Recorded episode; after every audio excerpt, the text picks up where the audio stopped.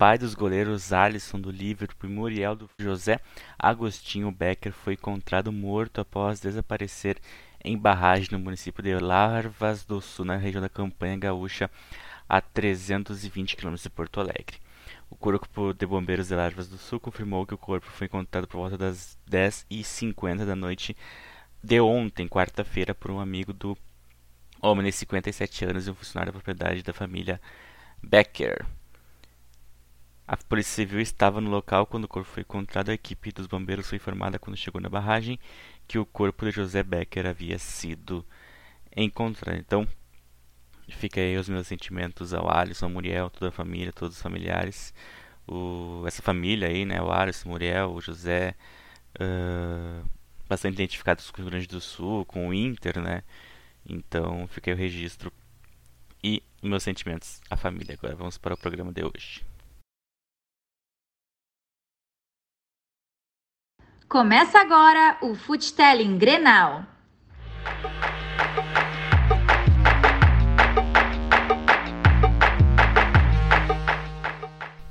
Muito bem-vindo e muito bem-vinda ao Foodtelling Histórias do Futebol. Eu sou Gabriel Davi e o programa de hoje é o episódio 45 do Foodtelling Grenal, que é um especial aí antes da última rodada do Campeonato Brasileiro, com o Inter disputando diretamente o título e o, o Grêmio já na semana da decisão da Copa do Brasil. Então a gente tem dois, duas decisões aí em vista. E vamos fazer esse programa especial aqui.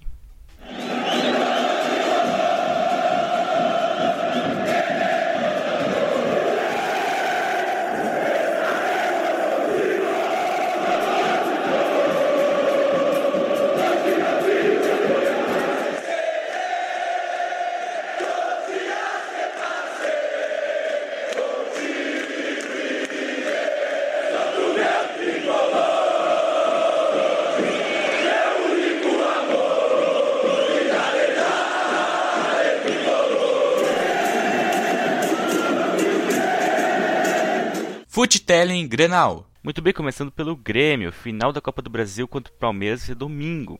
Mas a Prefeitura de Porto Alegre e o governo do Rio Grande do Sul solicitaram alteração no horário do jogo uh, por conta das aglomerações em outros municípios gaúchos. As autoridades também alertaram sobre o mesmo risco no jogo de hoje do Inter contra o Corinthians. A partida está marcada para as 4 horas de domingo, Palmeiras, Grêmio e Palmeiras, né, lá na Arena e o pedido de alteração seria para postergar o início do jogo para as 8h30 da noite. Assim, se evitaria algumas aglomerações em espaços públicos por conta do novo decreto estadual que restringe a circulação de pessoas entre 8 horas da noite e 5 horas da manhã. A solicitação será encaminhada à Federação Gaúcha de Futebol e à CBF. Mas a CBF ainda não se posicionou oficialmente sobre o assunto. Em contato com a reportagem do Globo Esporte, o vice-presidente Francisco Noveleta afirmou que a entidade não cogita a possibilidade de mudança de horário e que, caso ocorra algum veto das autoridades de Porto Alegre, a partida seria realizada em outro local. Então, é provavelmente se a CBF não aceitar, vai ter que ser às 4 horas da arena, mas seria muito interessante, né? A CBF pensar um pouco na, na saúde do local, né? Essa questão da aglomeração e fazer. Oi, também, o que, que custa, né? Ainda final de noite é muito mais interessante do que final uh, de dia, né? Pelo menos a minha opinião. Mas além disso, a saúde de toda a população é muito mais importante. E como tem esse decreto das 8 às 5, se, se o jogo começasse às 8 e meia, uh, seria muito mais interessante que não teria bares, enfim, toda essa situação. Que a gente sabe que vai acontecer, querendo não, tendo lei ou não, e é um, uma situação bem bem triste, né? Fica aqui o meu registro. Torcedor colorado não se aglomere hoje em caso de título. Torcedor gremista também, domingo, então não se aglomere. Uh, está no pior momento da pandemia. Parece que a gente desistiu e perdeu a, a batalha contra o vírus. Mas aí o meu registro, meu apelo. Vamos comemorar em casa, liga e faz uma videochamada com os teus amigos colorados, com os teus amigos gremistas, uh, para se zoar, para conversar e tudo, tudo via online, tudo se resolve. Não precisa se aglomerar, e infelizmente a CBF sendo bem rigorosa nesse quesito, ia ser muito interessante se o jogo fosse mais tarde. É que por conta do horário da TV também, né? Não ia ter nenhum jogo domingo às 4 horas, mas aí, né, essas coisas podem ser resolvidas de outros jeitos. Mas enfim, vamos só dando esse esse panorama aqui dessa possibilidade do jogo ser mais tarde, mas está marcado para as 4 horas de domingo, Grêmio e Palmeiras na Arena, primeiro jogo uh, da final da Copa do Brasil 2020.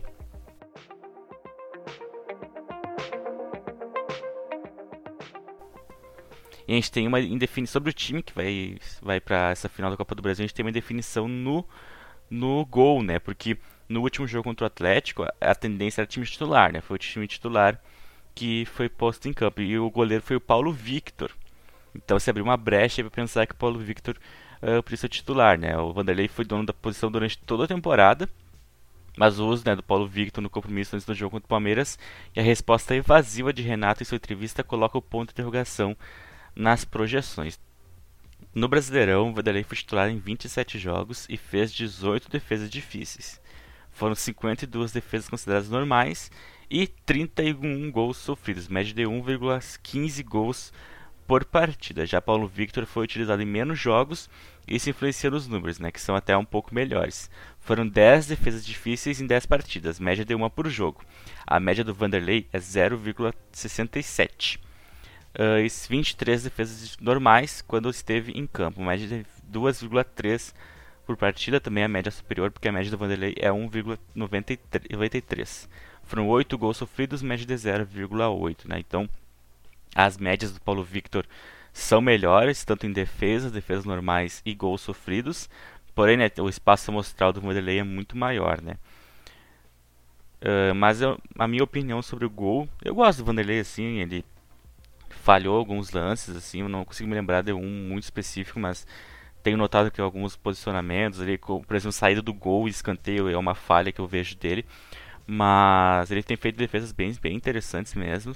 O Paulo Victor, uh, no ano passado, né, quando ele era titular, tanto que o Vanderlei veio com uma prioridade no gol, porque se via que o Paulo Victor não era uh, suficiente para ser titular do goleiro para meta gremista, né? Então, mudar assim aos 45 do segundo tempo já não, não acho muito interessante, né? Eu, particularmente, ia de Vanderlei fazer o primeiro jogo aqui na Arena, né? Mas vamos ver o que o Renato vai nos, nos proporcionar no domingo, né? Para essa última rodada do Brasileirão, né? agora voltando para o dia de hoje, o Grêmio poupará titulares contra o Bragantino, que vai ser hoje, né? O jogo contra o Bragantino lá em São Paulo. Ao mesmo tempo, dará atenção especial para as recuperações de Maicon e Matheus Henrique, né? Visando esse jogo contra o Palmeiras.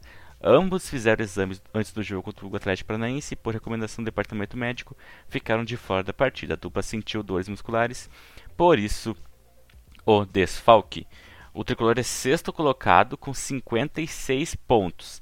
Se vencer o Bragantino e o Fluminense não pontuar, o Grêmio acabará na quinta colocação e garantirá a vaga direta na Libertadores em caso de derrota na Copa do Brasil, né? Porque porque o Palmeiras né, vai concentrar duas vagas da Copa do Brasil e da Libertadores, né, porque ele foi, vai, seria campeão nesse cenário aí, uh, das duas competições. Daí ia sobrar uma vaga direta para a CBF, né? Daí iria para quinta, para sexto, para quinta colocação, que seria o, se o Grêmio ganhar e o Fluminense não pontuar, o Grêmio pega essa quinta colocação e garante vaga direta, né? Seja pela Copa do Brasil ou seja por essa vaga que o Palmeiras vai abrir. Então vamos ficar ligado aí, torcedor gremista que essa vaga direta aí vai ser muito importante por conta do calendário maluco, né?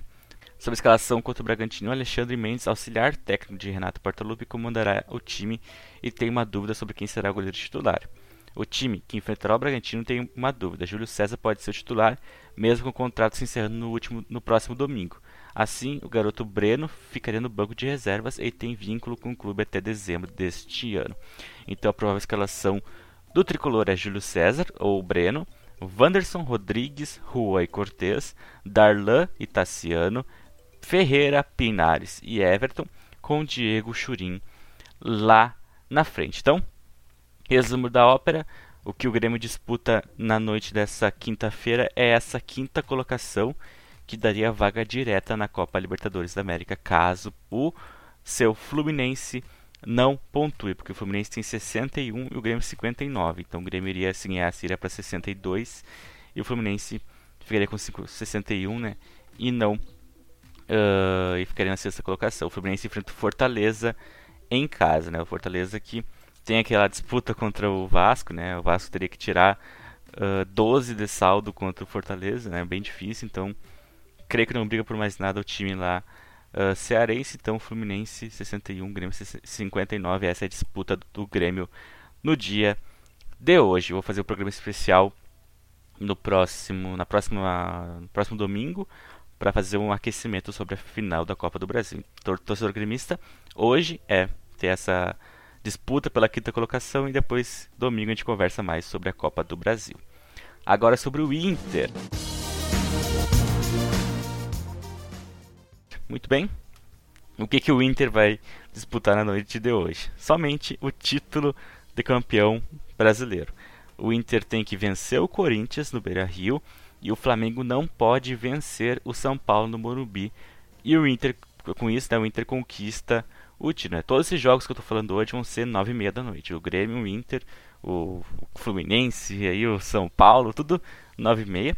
Uh, e então, se o Inter ganhar, repetindo, o Inter tem que ganhar, tem que ganhar, ganhar, um empate não serve.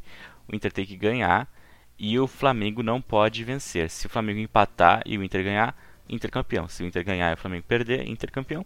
Se o Inter ganhar e o Flamengo ganhar, Flamengo campeão. Agora, né, se, o Flamengo, se o Inter empatar, se o Inter perder, aí nem importa o jogo do Flamengo, porque o Inter perde o título. E o retrospecto do Inter contra o Corinthians não anima. Foram 11 vitórias, 19 empates e 6 derrotas em 36 confrontos desde a inauguração do Beira-Rio em 1969. Então tem mais empates do que, do que vitórias do time colorado, né? E o Flamengo também precisará quebrar tarbus de 8 partidas sem vencer o tricolor paulista e em 7 sem ganhar no Morumbi. E desde 2011, o Inter também terá que melhorar seu retrospecto contra o Corinthians, porque desde a disputa pelo título de 2005, o Inter e o Corinthians subiram a temperatura de seus clássicos. Né? De lá para cá, foram 13 encontros no Beira-Rio, 4 vitórias para cada lado e 5 empates. Então, confrontos aí tabus no, no dia de hoje. Né? O Inter aí, com retrospecto não muito bom contra o Corinthians no Beira-Rio e o Flamengo não muito bom contra o são Paulo no Morumbi. Inclusive tem uma estatística do Rogério Ceni contra o São Paulo como treinador e não venceu o São Paulo como técnico. Né? Deixa eu só pegar o dado aqui, mas tem tem isso aí que o Rogério Ceni, ó, o Rogério Ceni nunca venceu São Paulo nessa carreira como treinador. São sete jogos, dois empates, cinco derrotas, sete gols marcados e 14 gols sofridos, né? Então retrospecto aí, tudo negativo na noite de hoje, né? Então se der tudo negativo, é bom para o time do Flamengo, né? Se o Flamengo perder, o Inter perder, o Inter empatar, né? Como é a tendência dos jogos Inter e Corinthians, então título do, do, do Flamengo, né? Mas temos muito, muitos mais temperos do que isso, né? Agora sobre a escalação do Inter. Edenilson deixou o gramado do Baracanã com dores na coxa esquerda, mas não aponta deverá desfalque para o Inter na última rodada decisiva do Brasileirão, né? o atacante deve estar sim em campo contra, do, contra o Corinthians. Com o Edenilson né, garantido, entre aspas, né, o Inter terá apenas mudanças na defesa. Né? O Victor Cuesta volta ao time após cumprir suspensão contra o Flamengo. Heitor também será novidade, o garoto entra na vaga de Rodinei. E expulso no Maracanã. O provável Inter tem Marcelo Lomba, Heitor, Lucas Ribeiro, Victor Cuesta e Moisés, Rodrigo Dourado, Edenilson Prachetes, Caio Vidal e Patrick, com Yuri, Alberto, lá na frente. Né? Essa questão do Edenilson ainda ele vai passar algumas avaliações, alguns treinos, mas é tendência que muita tendência que ele atue, né? Vamos ver se não vai ter nenhuma surpresa, esperamos que não, o Edenilson muito importante nas cobranças de pênalti aí, arrumando o meio-campo. Uh, e por ser né, a última rodada, então ele vai pro sacrifício aí, que ele é muito, muito importante pro time colorado. trazendo algumas informações sobre os outros times, né? Começa essa, essa é uma rodada especial. Vamos fazer aqui um especial completo sobre os jogos. O Corinthians terá um desfalque importante despedido do Campeonato Brasileiro. O lateral direito Fagner trata um estiramento no músculo adutor da coxa direita.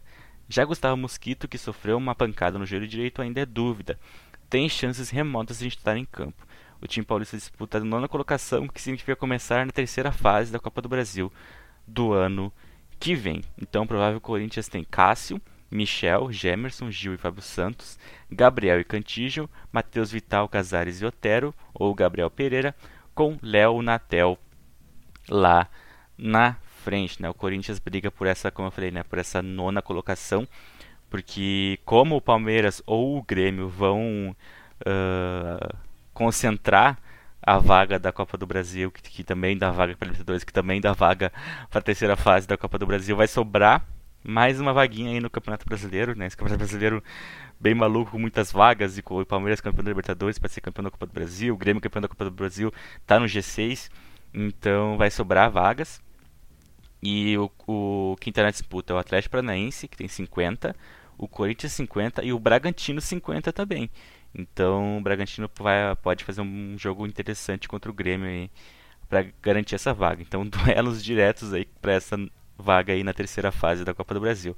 Quem corre por fora também é o Ceará que tem 49. Então estão muitos ingredientes aí que eu nem tinha falado ali uh, no Grêmio Bragantino, mas que pode aparecer aí esse ingrediente da terceira fase da Copa do, do Brasil, que vai ser um pouquinho maior, né? Então os times não vão começar mais na, nas oitavas, e sim numa fase anterior, né? Que, eles, que antecede as oitavas de final. Então, Atlético Paranaense, Corinthians e Bragantino e Ceará brigam por essa vaga. Então, Corinthians não vai chegar morto aqui no Beira-Rio, né? Tem essa disputa aí, interessante sempre acabar na, sempre acabar na melhor colocação, tanto que o Bragantino também, né? O Bragantino também contra o Grêmio está brigando por esse essa vaga.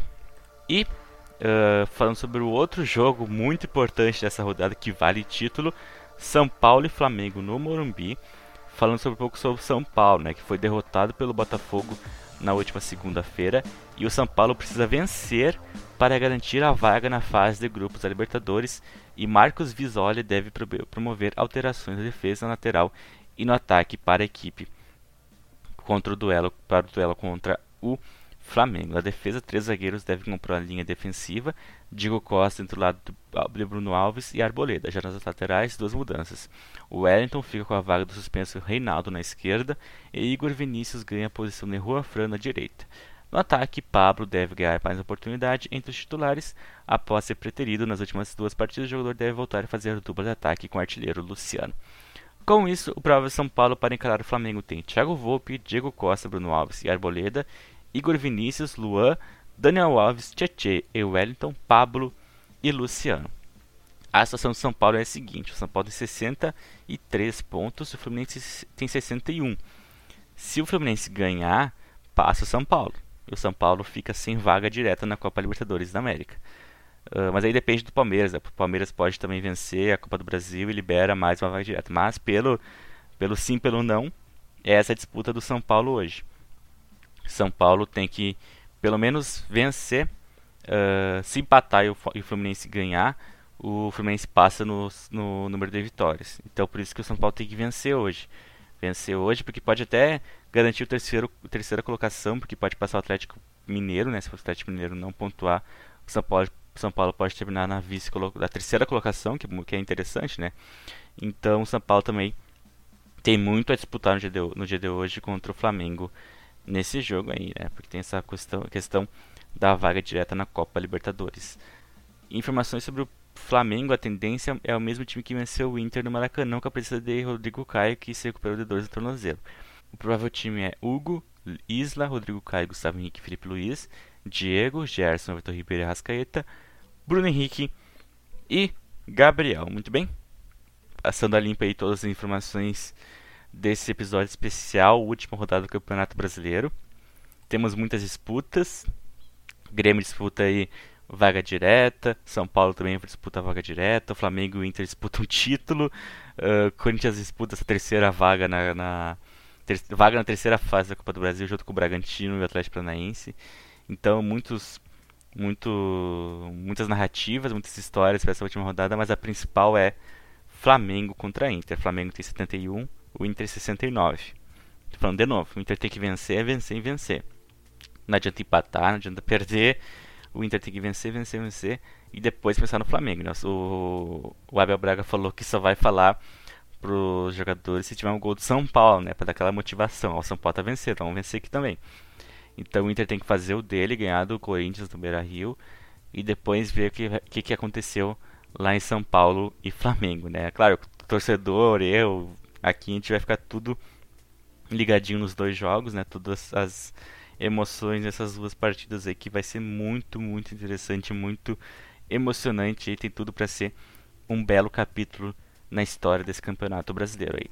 Mas eu tenho, tenho uma situação que preocupa aqui. Preocupa não, porque é uma questão muito muito acima do regulamento até, porque o Vasco uh, entrou no STJD com áudio do, do VAR lá no jogo Vasco e Inter, no impedimento dourado, né? E pro, pro Vasco é impedimento incontestável do jogador do Inter. Uh, foi divulgado, divulgado né, o áudio. E o, a decisão do STJD vai ser amanhã, então é, é complicado, né? Abre uma pulguinha. Uh, eu acho realmente que eles deveriam fazer esse julgamento antes da decisão da última rodada, porque imagina se o Inter ganha e daí acontece alguma coisa nesse jogo e é anulado esse jogo, alguma coisa assim. A questão é que, pelo regulamento, esse jogo não pode ser anulado, porque deu falha no, no VAR e o áudio fica bem claro que não teve má intenção. Se tivesse má intenção, aí poderia poderia abrir, abrir alguma outra discussão de manipulação de resultado, mas aqui não tem nada. Uh, inclusive teve a, o pessoal teve um, um, operador o operador de vídeo da empresa o Paulo ele falou meu até tecnicamente a linha não tá boa né teve a transcrição desse áudio que ele até fizeram uma linha ali mas como o lance estava muito apertado e não estava calibrado 3D, se tu vê, se tu vê a, o vídeo que foi divulgado, fica claro que o Rodorado está impedido, só que a imagem está distorcida. É a mesma coisa o lance do Gabigol contra o Corinthians, que parece muito que está impedido, mas se tu fazer o, 3, o 3D, que é o dispositivo que o pessoal usa no VAR, uh, dá para mexer ali e ver qual é a situação mesmo.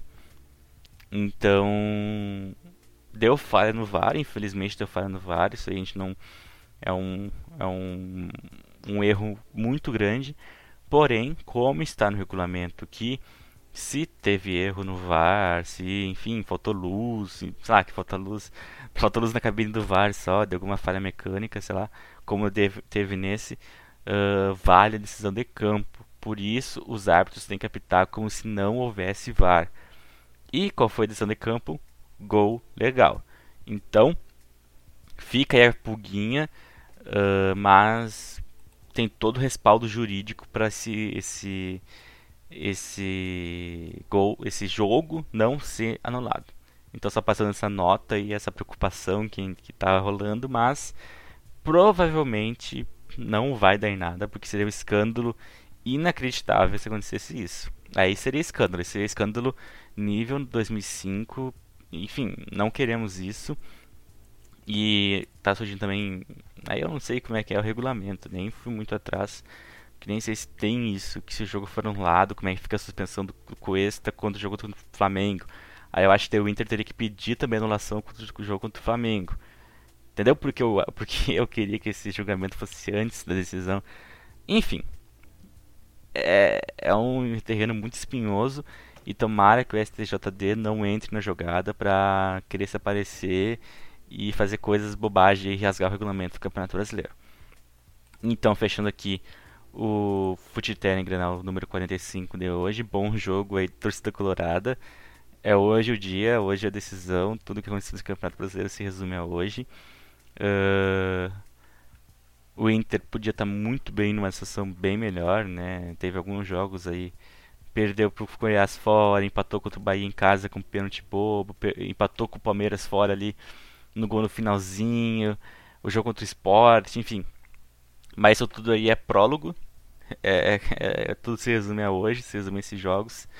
E São Paulo e Flamengo, Morumbi 9,6. Inter e Corinthians, Beira Rio 9,6. Esses são os dois jogos da rodada, os dois jogos do Campeonato Brasileiro como um todo. Então é isso. Eu fecho aqui esse Fute Telegram número 45. Desejo a todos um ótimo, uns ótimos jogos, uma ótima tarde. Vamos ser bem calmo para essa decisão. Uh, que tudo vai dar certo, gente. Vamos lá, vamos, vamos ser confiante. E domingo também, torcedor gremista, a gente conversa melhor no domingo, mas vamos lá, tudo vai dar certo, vamos ser bem otimistas nessas duas decisões que temos pela frente. É isso. Eu encontro vocês amanhã ou hoje de madrugada, enfim, uh, para falar sobre esse jogo Inter. Como vocês no mesmo horário, eu vou fazer uma cobertura maior sobre esse jogo do Inter contra o Corinthians. Talvez trazer também alguns lances de São Paulo e Flamengo. E o Grêmio vai ficar, vai, eu vou pegar algum resumo mais, mais menos aprofundado, porque né, não é muita disputa, mas daí só abrindo aqui os bastidores. E daí domingo, ah, domingo sim, uma grande cobertura para o jogo contra o Palmeiras na Copa do Brasil. Então fecha aqui o Futebol Grenal número 45. Desejo a todos uma ótima tarde, uma ótima, um ótimo dia, muita saúde, muita calma. e vamos, vamos Inter aí que hoje o bicho vai pegar. Então, até amanhã. Até lá. Tchau, tchau. Fui. Eu vou deixar aqui um tempinho com alguns cantos da torcida, a torcida colorada para você, torcedor colorado, quiser se ambientar, se pilhar. Vou deixar aqui para vocês curtirem um pouco os cantos da torcida colorada que seriam muito importantes no Beira Rio hoje, mas vou deixar aí para vocês uh, curtirem esse momento. Vamos lá.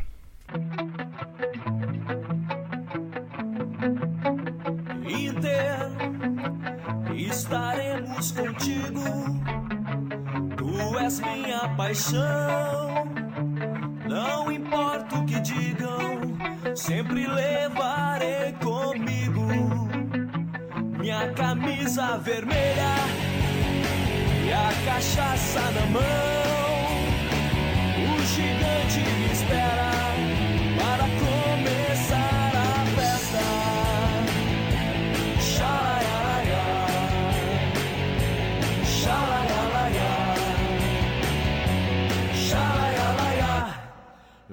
Você me deixa doidão. Xalaialaia, xalaialaia, xalaialaia, Inter do meu coração. Sempre momento.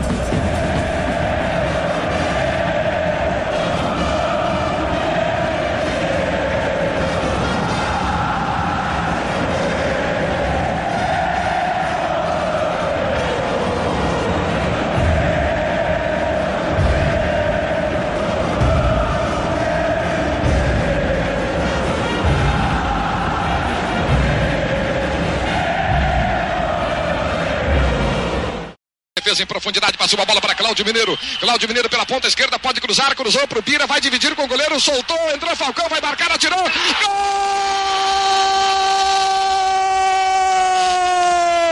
Do Internacional Falcão! É uma consagração para o Inter no Beira Rio, em todo o Brasil 2 a 0 sobre o Vasco. Agora já são quatro gols contra nenhum do Vasco na decisão da Copa 79. 13 minutos. Internacional construindo magnificamente a sua última vitória na década. Vamos lá!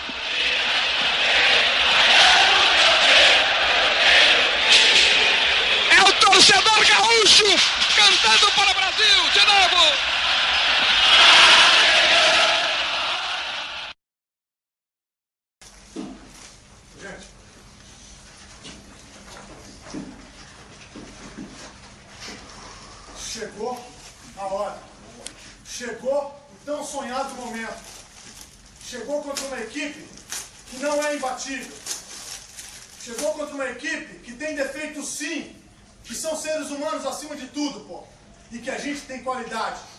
Chegou aqui, não foi por paraquedas. Ninguém chegou aqui por acaso, pô. Ninguém ganhou no sorteio a classificação para vir jogar essa final. Ganhou com muita luta, com muita determinação, com muita vontade, com muita doação dentro de campo, um quando olhava pro olho do outro lá dentro, pô. E, pô, lembrar o que o Dinho acabou de falar aqui, ó. Lá dentro, dá o máximo, o máximo. Só que aí a gente vai ver que na hora que a gente tá chegando no máximo, ainda a gente pode dar mais um pouquinho, pô. Então vamos lá e vamos fazer isso, pô. Vamos lá dentro e vamos sair daqui campeão! Vamos, Inter! Campeão mundial! Reclamando, torcedor.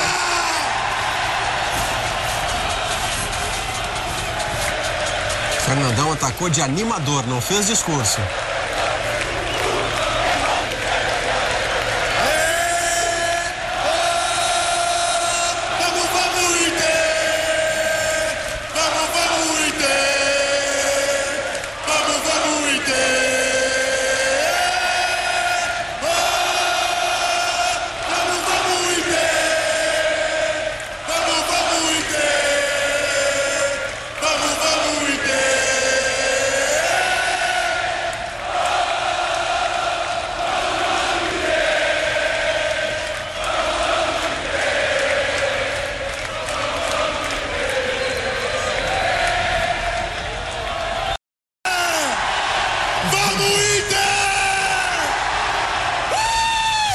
Campeão mundial! Reclamando, torcedor.